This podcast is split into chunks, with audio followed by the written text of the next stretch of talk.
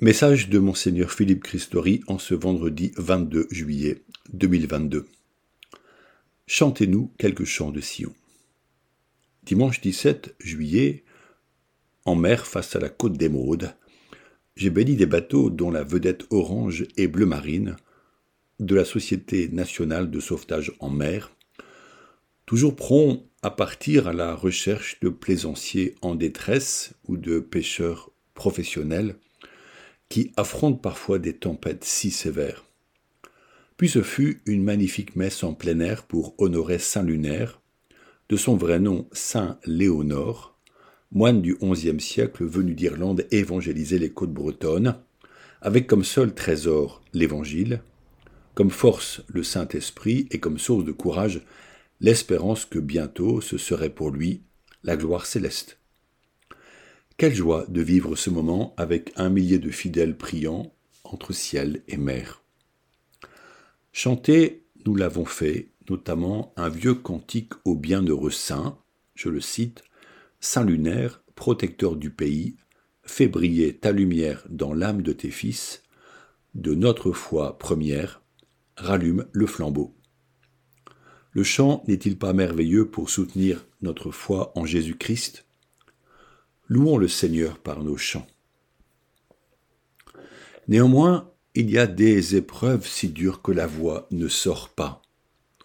C'est en l'an 586 avant Jésus-Christ que le peuple hébreu commence son exil depuis sa défaite face à Nabucodonosor et ses armées. Tous les dignitaires, chefs, artisans ont été déportés.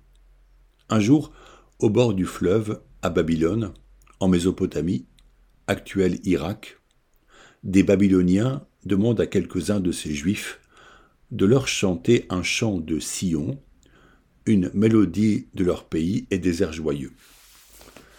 Mais ces déportés, esclaves loin de chez eux, ne sont que douleurs, et ils leur répondent Comment chanterions-nous un chant du Seigneur sur une terre étrangère?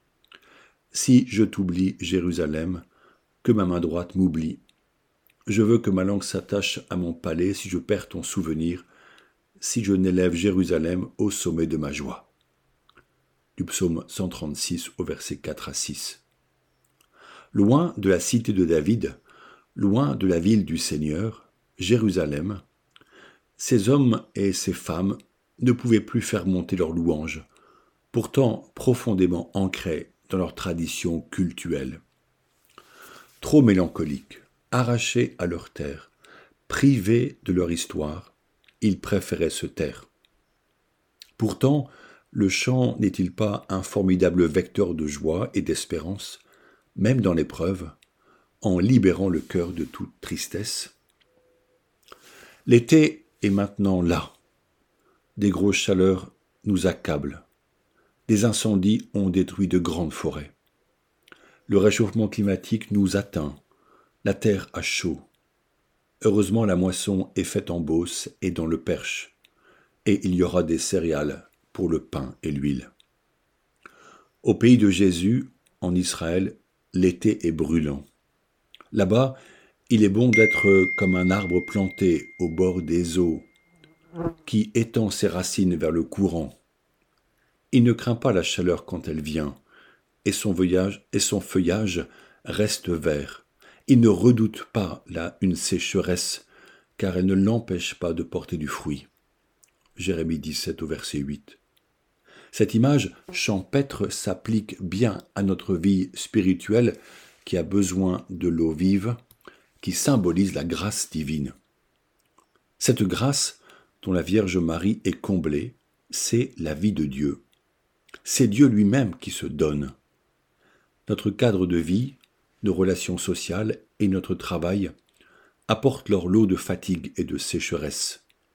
Or, auprès du Seigneur, ne trouvons-nous pas un refuge, un havre de paix, un espace de fraîcheur? La vie spirituelle désaltère l'âme humaine dans une douce relation à son Créateur, en chantant ses louanges qui nous rapprochent de lui. Osons fredonner sur les chemins des vacances. Chantons de beaux chants religieux. laissons-nous bercer par les grands morceaux de musique religieuse, par ces magnifiques compositeurs de musique sacrée, tels Jean-Sébastien Bach. L'été est aussi propice à quelques découvertes, des paysages et de beaux lieux, mais aussi des communautés catholiques lors des messes dominicales. L'arrivée des estivants apporte son lot de talent pour le chant comme pour la musique. Il est bien de participer à ces liturgies pour nous communiquer nos richesses respectives et apprendre des autres. Il est enrichissant de s'associer aux messes de régions différentes pour goûter un répertoire inhabituel, comme j'ai pu le faire par le passé dans le Pays basque. Avec ses frères et sœurs, prenons le temps de quelques échanges, et avec eux, chantons la louange du Seigneur. Un psaume nous y encourage, je le cite.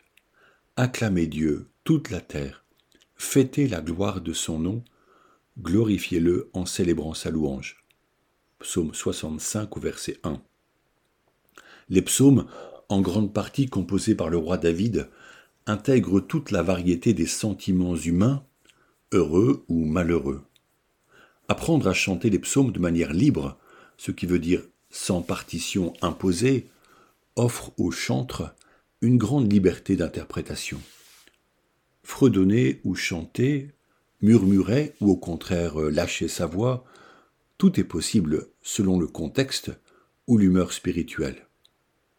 Osez, je vous le propose, en prenant certains psaumes merveilleux et connus, comme le psaume 23 dit du bon berger, ou le psaume 21 qui commence par le cri de Jésus sur la croix, ou encore les psaumes des montées, des numéros 120 à 134, qui rappellent l'arrivée joyeuse des déportés à Babylone de retour face au mur de Jérusalem. Découvrons le psautier pour notre prière personnelle, mais aussi pour enrichir la prière de nos assemblées comme celle des fraternités qui nous sont habituelles, telles les équipes Notre-Dame, les équipes du Rosaire et les fraternités de maison. En plein air, devant de beaux paysages, faites monter vers Dieu ces louanges psalmodiées. À la messe, le célébrant, l'assemblée et la chorale, tous chantent le chant suscite la communion et nous relie au Seigneur Jésus-Christ. Chanter au Seigneur un chant nouveau est une invitation fréquente dans la Bible. Pourquoi nouveau?